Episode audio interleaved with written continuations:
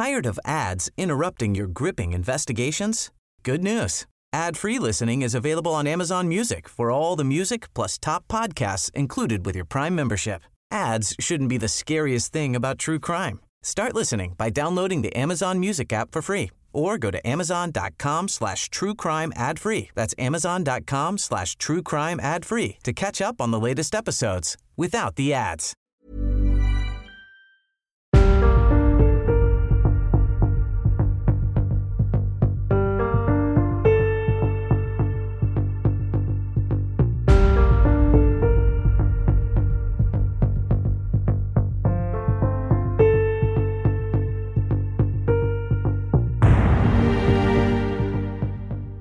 En el año 2016, un preocupado padre de familia llamó a la línea de emergencias, agitado y al borde de un ataque de pánico, ya que según él, su esposa estaba inconsciente a la orilla de la autopista, luego de que un objeto atravesara el parabrisas y la golpeara en la cabeza. Meses después, el hombre se encontraba en la corte, acusado de asesinato. Esta es la historia de Todd Kenhammer.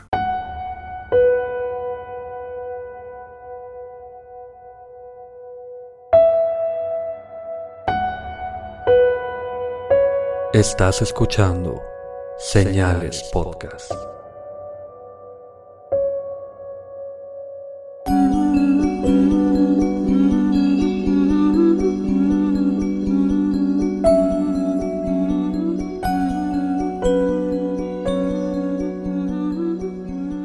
Buenas noches y gracias por acompañarnos en una nueva edición de Señales Podcast. Pepe, estamos bien contentos. Acabamos de ir al cine la semana pasada Vimos el preestreno de la película de viejos, junto con bastantes señalados de Chihuahua, y también varios señalados de Ciudad de México, Guadalajara y Monterrey tuvieron la oportunidad de ver la película antes que nadie. Sí, como ya saben, tuvimos una campaña con Estudios Universal México, con M. Night Shyamalan, que ahí está la entrevista, vayan a verla, escúchenla, está subtitulada en español, aquí en Spotify está en inglés nada más. Pero Padrísima la entrevista, muy buena onda Chiamalan. Nuestro hermano del alma. No, no es cierto. el papá de los pollitos, güey. se portó muy bien. Él es el. Él es la razón, y lo hemos mencionado desde el episodio de la entrevista. Y en la misma entrevista, él es la razón por la cual Señales Podcast se llama Señales, porque es la película favorita de Pepe. Entonces, eso significa que los sueños sí se cumplen, Pepe. sí. Vayan a ver la entrevista. Gracias a todos por acompañarnos aquí en Chihuahua o los que fueron en, como dijiste, Monterrey, Guadalajara, Ciudad de México. Y un saludo de nuevo otra vez a Universal México, a Paola y a Salvador. Sí, se la rifaron, la verdad. Excelentes personas, muy atentos y nos dieron esta oportunidad tan grande. Y también un saludo muy grande y un abrazo a todos los que participaron, que nos compartieron en Twitter, que nos compartieron en Facebook. Aunque no hayan ganado, de todos modos apreciamos bastante que hayan estado al pendiente de la rifa. Exactamente, gracias a todos y vayan a ver el episodio, ahí sigue. Y no creo que se vaya nunca, de hecho lo vamos a imprimir, Pepe. ¿Nos lo tatuamos o qué?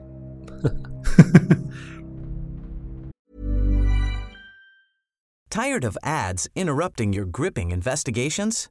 Good news. Ad-free listening is available on Amazon Music for all the music plus top podcasts included with your Prime membership. Ads shouldn't be the scariest thing about true crime. Start listening by downloading the Amazon Music app for free or go to amazon.com slash true crime ad free. That's amazon.com slash true crime ad free to catch up on the latest episodes without the ads. Y ahora vamos con Destino Final. Ah, no, ¿verdad? Este es el caso de Todd Kenhammer, que la verdad me recordó a la película Destino Final. Sí. Todd, de 47 años, y su esposa Barbara Ken Hammer, de 46, se conocieron en 1986 cuando Todd describió ver a Bárbara y enamorarse inmediatamente.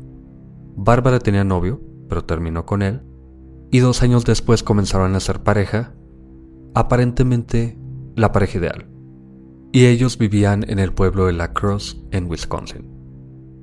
Treinta años después, Todd y Bárbara ahora eran padres de dos hijos, un hijo y una hija, y recientemente habían sido abuelos. Bárbara para entonces tenía 14 años trabajando en la cafetería de una secundaria local, mientras Todd era trabajador de una fábrica de empaquetados. Y en su tiempo libre instalaba parabrisas y ventanas de automóviles.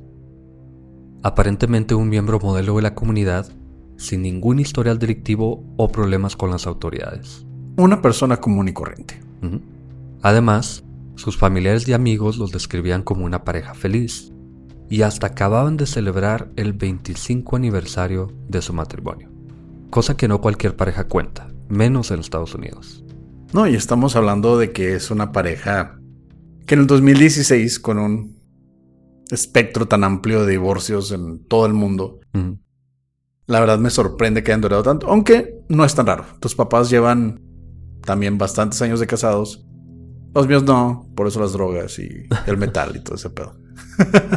Pero sí, esto ya era, era un matrimonio modelo, era un matrimonio de esos que sueñan la gente que se quiere casar, por ejemplo. Pero el viernes 16 de septiembre del año 2016, a las 8.06 de la mañana, la línea de emergencia recibió una llamada de Todd, en la que él gritaba desesperado por ayuda, porque un tubo de metal se había estrellado con el parabrisas de su carro. Pero no solo eso. El tubo, según Todd, atravesó el vidrio y golpeó a su esposa, quien ahora estaba sangrando inconsciente en el suelo. Los oficiales de policía y los paramédicos llegaron unos minutos después a la escena, donde encontraron el auto con las llantas traseras fuera del camino, sobre los arbustos y las delanteras en el pavimento. Aparentemente luego de perder el control por el accidente. Esta es la portada del episodio e inmediatamente no sabemos si es real, porque este carro parece que va de reversa y queda donde, donde lo encontraron.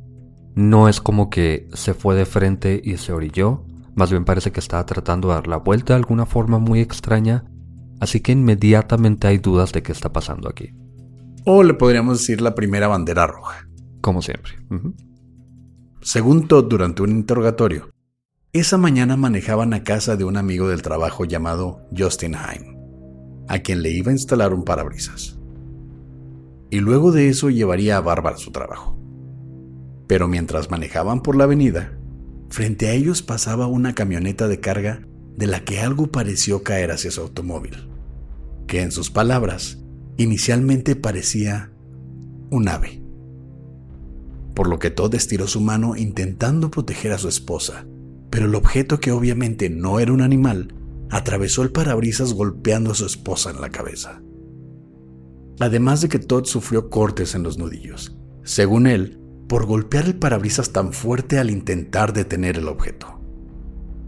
Hay muchas inconsistencias, no por nada estamos hablando de este caso, pero aunque sea un ave, de hecho con más razón si es un ave, ¿para qué estiras la mano intentando proteger a tu esposa de un ave superpoderosa al parecer. O si fuese un tubo, ok, tal vez, pero no veo cómo puedes golpear tan fuerte el parabrisas intentando detener algo que viene hacia ti.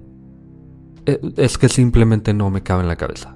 Pero tenemos la clásica, ¿no? La tan famosísima historia de esta señora que al ver a su hijo atrapado bajo las ruedas de un camión, saca fuerza sobrehumana, levanta el camión, historia que obviamente no hay registro, pero se dice que el cuerpo con un golpe de adrenalina puede hacer cosas fuera del ordinario.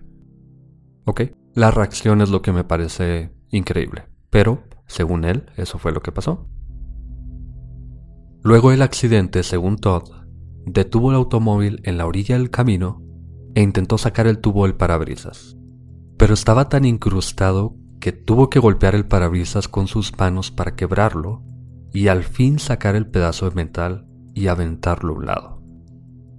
Sacó a su esposa del asiento y ya sobre el suelo dijo haber hecho maniobras de resucitación por tres o cinco minutos antes de llamar a emergencias. Poco después llegaron los paramédicos, quienes transportaron a Bárbara a un hospital local donde fue declarada muerta al día siguiente. Pero además de que la declaración de Todd no tenía mucho sentido, por lo que ya hemos dicho, La examinación post-mortem reveló heridas en el cuerpo de Bárbara que no eran posibles de explicar. Entre ellas, fracciones craneales en la nuca, en la parte de atrás de la cabeza. Sí, Pepe, ahí es donde generalmente está la nuca. bueno, esto es para hacer énfasis en que viene un tubo de frente y termina con lesiones en la parte de atrás de la cabeza. Pues te atraviesa, ¿no? El tubo completamente. Y... No, pero en la frente no tenía. Ah, ok. Más sospechoso aún, Todd tenía rasguños por todo el cuerpo, incluyendo su cuello y pecho, que no debían estar ahí. Las autoridades tuvieron sus dudas desde el inicio, así que Todd fue cuestionado y se buscó la camioneta de carga al parecer responsable del accidente. No se arrestó a Todd inicialmente porque parece que es un accidente simplemente y de hecho tardan una semana entera en llamarlo a un interrogatorio. Dentro del interrogatorio es donde conocemos todos estos detalles que él nos da. De la camioneta que iba pasando, del tubo que cayó, de cómo sacó a Bárbara. De hecho, él dijo que sacó a Bárbara sin mucho cuidado y lo dijo como varias veces y hasta le preguntaron por qué hacía esto. Y en algún momento dijo que probablemente la tomó del cuello para sacarla del carro. No lo veo como una forma muy, no sé, coherente de sacar a alguien de un carro, sobre todo si le acaba de atravesar un tubo. Ajá. Sí, y sobre todo son como detalles que nadie le pregunta, como que es como un niño. Todo es como un niño en los interrogatorios, durante el accidente, durante el juicio después. Siempre tiene una cara de queriendo dar pena y da detalles de más. Así que no estamos tratando de ocultar el hecho de que es alguien muy sospechoso. Simplemente no hay forma de pintar esto de ninguna forma, pero después del interrogatorio y antes incluso, los medios estaban enfocados en pintar a Todd como una persona ejemplar, un padre de familia y un esposo ideal, digamos. Así que las autoridades, aunque tardaron 81 días en arrestar a Todd, porque querían querían ver qué estaba pasando, hicieron muchas pruebas sobre el tubo, sobre la camioneta, buscaron evidencia, buscaron todo lo que pudieron. Esto les sirvió a Todd para crear esta imagen de la persona perfecta. Así que, de entrada, aunque hay muchas dudas, de todas maneras, Todd entra al juicio y entra a toda esta escena aparentando ser una persona que simplemente perdió a su esposa en un accidente como destino final, como decías. Odio esa película, güey. No puedo manejar atrás de una camioneta. Sobre todo esta la describían, de hecho, como una flatbed, que se les llama en Estados Unidos, que son las que generalmente usas para transportar cajas, materiales. Si has visto una camioneta de una ferretería, son esas que en vez de tener una caja como cualquier pickup, tienen así plano. Entonces, Todd describió este tipo de camioneta, lo que daría más sentido a que cargara materiales, como un tubo, ¿no? Pero aún así, como tú dices, sí está. Está. Huele feo. Ya tenemos ahí varias banderas rojas en cuanto a dar demasiados detalles. Las marcas en el pecho, rasguños en el cuello. Sacar a tu esposa de un carro del cuello. Pero, como decíamos, las autoridades tardaron bastante, casi tres meses en arrestar a Todd, en parte porque no parecía haber motivo alguno, cosa en lo que trabajaban mientras los medios reportaban el trágico accidente y en parte haciendo pruebas, reconstrucciones y recabando testimonios y todo lo demás aunque podían haberlo arrestado inmediatamente. Eso creo yo. Pero, para sorpresa de todos, el video de seguridad de un rancho cercano logró capturar cuatro vehículos pasando por el área entre las 7.20 y 8.30 esa mañana. Media hora antes y media hora después de la llamada y el dichoso accidente. Uno de esos vehículos fue el de los Kent Hammer, pero ninguno de los otros correspondía con la versión de Todd. Es decir, no había señas de esta camioneta. Y digo sorpresa de todos que realmente es para sorpresa de nadie, pero como que la gente le creía mucho a Todd. Pues es, es normal que la gente quiera ponerse del lado de la aparente tragedia. Van a decir esta persona perdió a su esposa, ¿cómo lo puedes culpar? Pero los oficiales estaban basándose en, las evidencias, en lo que había pasado realmente o en lo que querían averiguar que había pasado realmente.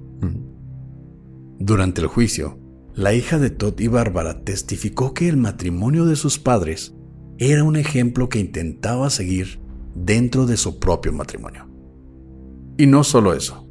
Los expertos contratados por la defensa argumentaron que Bárbara posiblemente intentó agacharse, por lo que el tubo pudo haberla golpeado en la nuca, tal como lo indicaron los forenses.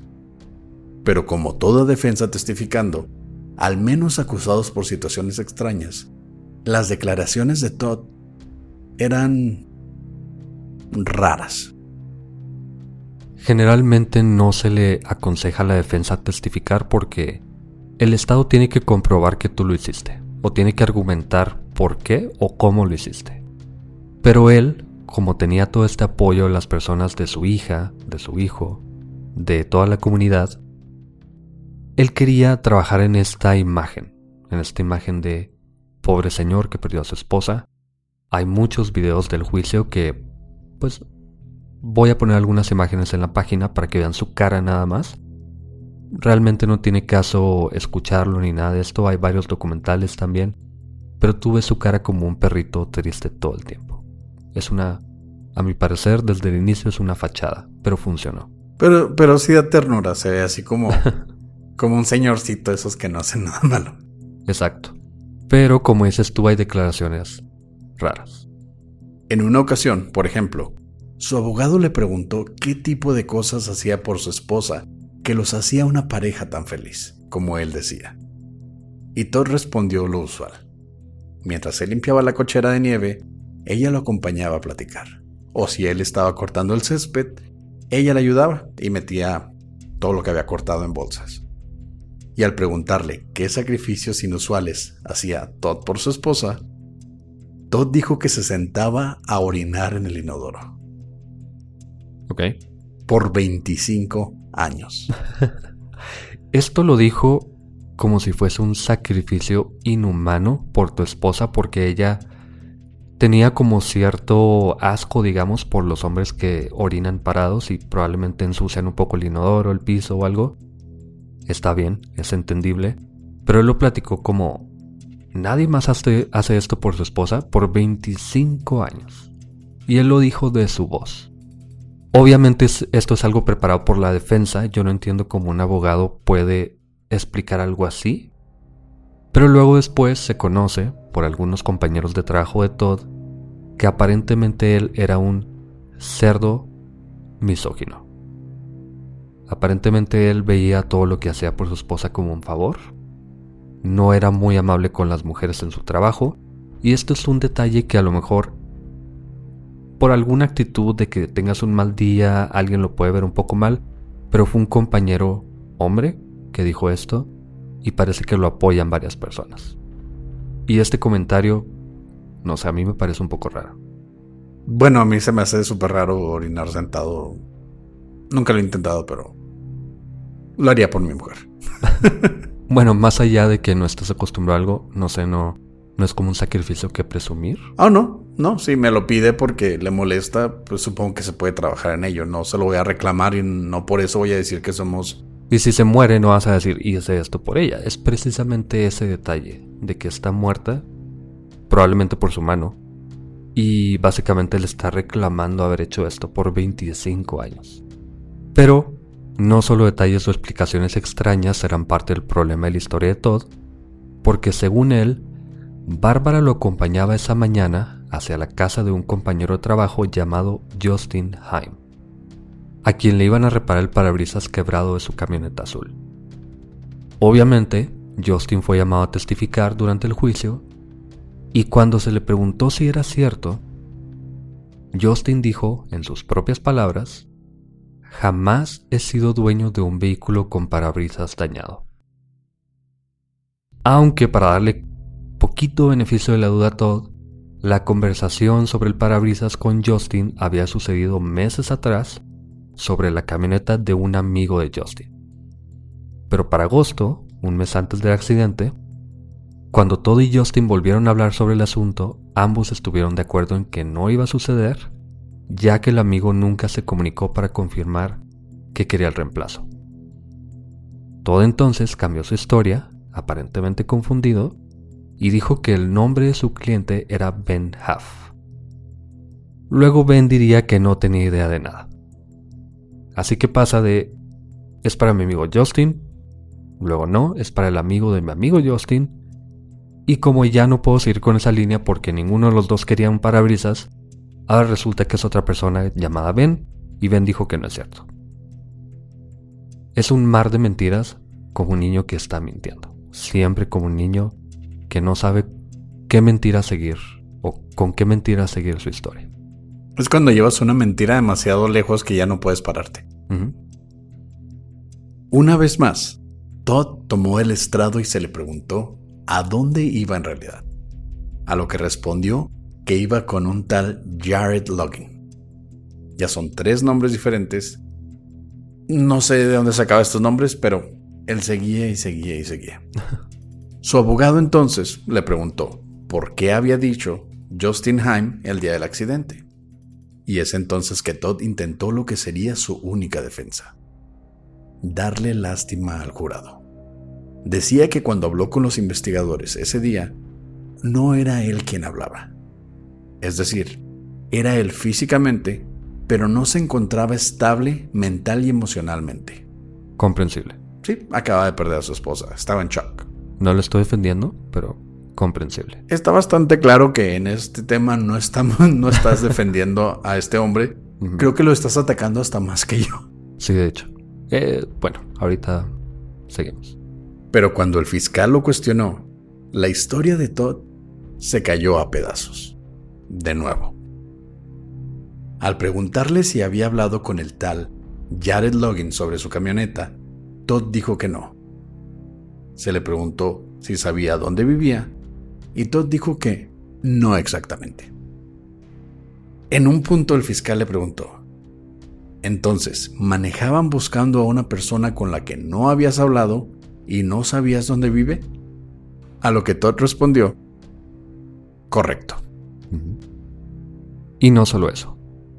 Bárbara era conocida en su trabajo por ser una persona responsable y muy puntual, tanto que a las 8 con 2 minutos Solo dos minutos luego de su hora de entrada, su superior ya le había llamado a su mamá para preguntarle si todo estaba bien y posiblemente buscar quién la cubriera. Además de que Bárbara siempre le llamaba a su mamá antes de entrar a trabajar, cosa que no sucedió esa mañana. Pero, aún así, según la historia de Todd, esa mañana Bárbara lo acompañaba tranquilamente a un viaje y posiblemente a trabajo posiblemente reparar este vehículo o llevarlo a algún otro lugar, que seguramente iba a tardar horas antes de llevarla al empleo. Totalmente fuera de lugar.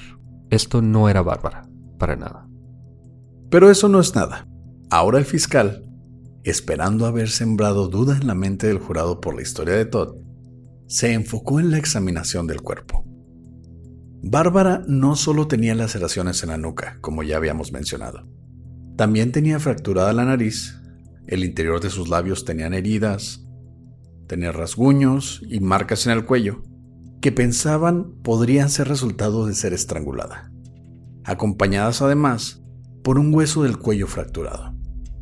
Le faltaban dos uñas en la mano izquierda, tenía múltiples heridas en las manos, brazos y piernas. A menos que Bárbara fuera luchadora de jaula en su tiempo libre, no tiene sentido tener tantas heridas. Aunque Ted la tomara del cuello para sacarla del carro, no tiene sentido. A menos de que en vez de un ave hubiera sido un puma Se dice también que las uñas restantes de Bárbara tenían ADN de Todd. Pero no es claro cómo pudo pasar eso. Generalmente son muestras de que hubo un intento de defenderte, sobre todo si es una persona víctima de algún tipo de abuso sexual, abuso físico, pero son esposos. Ella simplemente pudo acariciarlo la noche anterior, pudieron haber tenido sexo, pudieron haber pasado un montón de cosas, pero dadas las circunstancias, está un poquito dudoso. Bueno, de hecho no está nada dudoso, estamos así atacando a este hombre. Bueno, sí. Con todo lo que da. Y las heridas de Todd. Inicialmente dijo que sus rasguños en el cuello eran por trabajar con vidrio. Pero al preguntarle de nuevo, ahora bajo juramento, Todd dijo que no era por trabajar con vidrio. Se le preguntó si su primera declaración era mentira y dijo que no. Se le preguntó entonces si era la verdad y dijo que no. de verdad, es un niño, es un niño con la boca cubierta de chocolate, preguntándole si se comió chocolates y dice que no. Le preguntas, ¿estás mintiendo? Y dice que no. Es... bueno. Es entonces que se le preguntó directamente. Tu esposa tenía la nariz fracturada y tenía sangre en tus nudillos, ¿correcto? A lo que Todd respondió, no fue por golpear a mi esposa. Así, tal cual. Pinche coraje, güey. ¿Tienes chocolate en la cara? No fue por comerme los chocolates. Eh, por si fuera poco, algunos detalles de la escena implicaban que había pasado algo más. Por ejemplo, la caja del auto tenía ramas y hojas por dentro. Esto porque el lugar donde quedó el carro tenía vegetación de cierto tamaño que, al abrir y cerrar el maletero en el lugar, por alguna razón, el viento o lo que sea, se atraparon y quedaron dentro. ¿Para qué abriría el maletero y lo cerraría en el mismo lugar? Bueno, pues resulta que además el maletero del carro tenía restos de óxido del tubo. Así que hay dos aquí, Oscar. O tenía el tubo en la parte de atrás, lo sacó, probablemente golpeó el parabrisas y luego lo aventó para simular la escena, o, si queremos darle un poquito de beneficio de la duda, sufrió el accidente, tomó el tubo, lo metió al maletero, ¿para qué? No sé para qué. Luego dijo, no, aquí no, no me gusta tanto este tubo que acaba de matar a mi esposa. Lo sacó, cerró el maletero, porque hay que cerrarlo, no vaya a entrar un animal, el puma, y lo aventó al lado del coche. Es...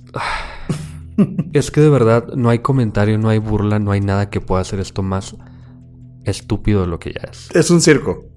Él está haciendo un. Él está haciendo un acto de circo. Está haciendo un teatro para la gente. E, es que este hombre tiene más facilidad de evadir preguntas y respuestas que Neo de Matrix, güey. Es, se está quebrando la espalda como no tengas idea sin moverse, aparte. Es inhumano, de verdad. Y pedazos del parabrisas fueron encontrados dentro del carro, pero no en Bárbara. Así que sugieren que Bárbara no estaba en el coche cuando se rompió el parabrisas. Pero lo más raro de todo es que el tubo que supuestamente causó la muerte de Bárbara no tenía sangre. Claramente Todd estaba en aprietos. ¿Tú crees? Supongo. No solo sus varias historias eran contradictorias, raras, poco esperadas o fuera de lo que se esperaría de él o de Bárbara. También sus respuestas eran hasta frías y en negación. Pero aún así, cabía la posibilidad del esposo que acababa de perder al amor de su vida en un horrible accidente. Y no sabía cómo procesarlo. El jurado inició el juicio conociendo a un matrimonio feliz y duradero, el cual los mismos hijos defendieron bajo juramento. Así que el fiscal necesitaba algo más concreto. Fue entonces que se llamó a una de las últimas personas en declarar. Jared Logging. La última persona que mencionó Todd, a la cual le iba a hacer el trabajo de parabrisas. Y Jared Logging, en pocas palabras, dijo jamás haber hablado con Todd o con nadie de hecho sobre necesitar un parabrisas nuevo. Algo sí me queda claro, Pepe. En este lugar nadie necesitaba un parabrisas nuevo. Bueno, tal vez el después del accidente. Pero los últimos en testificar fueron dos compañeros de trabajo llamados Gary y Randy. Gary pasó por el lugar en su camioneta de la empresa primero. Y diez minutos después, cuando Randy pasaba por ahí también, Randy le llamó a Gary cerca de las 7.46 de la mañana y le preguntó si vio el automóvil a medio camino. Gary dijo que no, pero Randy le dijo que disminuyó su velocidad para ver si los dueños necesitaban ayuda. ya que el automóvil parecía haberse accidentado o al menos se había detenido por alguna razón. Pero no vio a nadie en el lugar, además de que no vio señales de nada raro. Básicamente, antes de que Todd llamara a emergencias, que fue a las 8 con 6 minutos, por ahí pasó Gary, no vio nada. Luego pasó Randy cerca de las 7.46 y fue cuando vio el accidente. 20 minutos antes de llamar a emergencias. Pero no vio el vidrio quebrado o el parabrisas, no vio a Bárbara, no vio a Todd, no vio absolutamente nadie. Al parecer no se bajó, simplemente disminuyó la velocidad, se asomó un poco, pero no vio absolutamente a nadie. Así que simplemente se fue. Él no puede decir que no había nadie, probablemente, bueno, posiblemente. Todo estaba al lado tratando de revivir a su esposa, había maleza, a lo mejor lo estaba cubriendo, pero no vio el vidrio. El vidrio es algo que se nota inmediatamente, basta la imagen en la página, es algo que no te puedes perder. No, y aparte, como lo mencionó, disminuyó la velocidad Obviamente puedes ver el carro completo, aunque como tú dices, no haya podido ver a, a Todd o a su esposa. O el acto de rescate que estaba tratando de hacer Todd. Te fijas si un vidrio está estrellado y ahí te, te detienes completamente porque esa era su intención y ves qué está pasando, pero nada más se veía como un carro abandonado en el lugar. Y bueno, estas son todas las inconsistencias, todas las historias de Todd. Nadie le creyó ya al final de todo esto y posiblemente fue porque tomó el estrado. Si él no hubiese dicho absolutamente nada, no habría forma de que los fiscales comprobaran que había problemas en el matrimonio porque no había. Posiblemente el comentario de que era un misógino, pero quién sabe, pudo haber... La defensa lo pudo haber planteado como alguien que tenía un tipo de problema con él, que quería su puesto, no sé, pudo haber... Se pudo haber simplemente excusado de alguna manera, ¿no? Sí, o ignorado, tal vez. Pero él decidió tomar el estrado. Así que, aparte de tener esta como inocencia, o como este, hay personas que simplemente piensan que nunca van a tener que pagar por su, por lo que hacen, o que nunca van a sufrir consecuencias. Parece que esto es lo que le pasa a todo. Él pone pretexto tras pretexto pensando que alguno simplemente se va a quedar ahí, que nadie va a buscar respuestas pero obviamente buscan respuestas. Y esto incluye a tres personas que nombra y que dicen yo no sé de qué está hablando. Aunque parece que sí tenía el parabrisas que le iba a poner al amigo de Justin, pero lo tenía en su casa. Así que si lo iba a poner en un carro, no llevaba el parabrisas, probablemente pudo ir por el coche, llevarlo a su casa, ponérselo y regresarlo, pero no tenía caso que llevar a Bárbara. Este es solo uno de los problemas con su historia. Que pues no, simplemente no. Ya habiendo pasado todo este circo, este teatro que Todd armó, que como tú dijiste, si se hubiera quedado callado, nada de esto habría sido necesario, pero habló. Y no solo habló, habló de más. Se incriminó. Bastante. Así que el 14 de diciembre del año 2017, más de un año luego de la muerte de Bárbara, ambas partes dieron sus declaraciones finales. La defensa, como venimos diciendo en todo momento, argumentaba que no había razón o motivo por parte de Todd para asesinar a su esposa. Que por cierto, no compró una póliza de, muerte o de vida, no me acuerdo cómo se llama. Sí, un seguro de vida. Sí, un seguro de vida. Trabajo explicando esto a, a muchas personas a diario y no me acuerdo, pero bueno. No hay razón, simplemente no hay razón. Que sepamos. Sí, obviamente, que sepamos o que superen ellos. Y eso ayudó mucho al inicio. El fiscal, obviamente, dijo que Todd se ha manejado a base de mentiras e inconsistencias durante todo el juicio. Al final, Todd fue encontrado culpable de asesinato intencional en primer grado y sentenciado a cadena perpetua con posibilidad de libertad condicional en 30 años, a sus 76 años de serle concedida. Nunca sabremos qué pasó. Yo creo que sabemos qué pasó. Sí, la mató. Pero no sabemos el móvil. No sabemos por qué lo hizo. Un matrimonio que se veía tan perfecto. Pero eso nos lleva al dicho más común. Caras vemos, intentos de asesinato fallidos con mentiras no sabemos. Sí, no, no hay forma de pensar en este accidente, entre comillas, de otra forma. Él, él lo hizo porque quién sabe, cómo, tampoco sabemos por qué el tubo no tiene sangre. Él tenía los, los nudillos ensangrentados, pero tuvo que haber utilizado algo para dañarla en la cabeza. Parece que le fractura la nariz con los, con los puños, después de golpear el parabrisas repetida, en repetidas ocasiones. Pero simplemente no sabemos cómo. Simplemente sabemos que lo hizo. Y lo más, lo que más me da coraje es que aun cuando le dictaron sentencia, él sigue argumentando que él no lo había hecho. Tiene que hacerlo. Como defensa, como defensor más bien, tiene que hacerlo. Pero yo me siento más triste obviamente por Bárbara, pero también por los hijos, porque los hijos de verdad parece que piensan que no fue capaz o que no era capaz de hacer eso. ¿Quién sabe? Gracias por escuchar Señales Podcast. Buenas noches.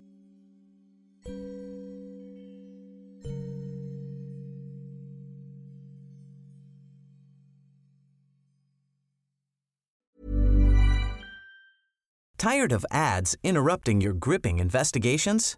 Good news. Ad-free listening is available on Amazon Music for all the music plus top podcasts included with your Prime membership. Ads shouldn't be the scariest thing about true crime. Start listening by downloading the Amazon Music app for free or go to amazon.com slash true crime ad free. That's amazon.com slash true crime ad free to catch up on the latest episodes without the ads.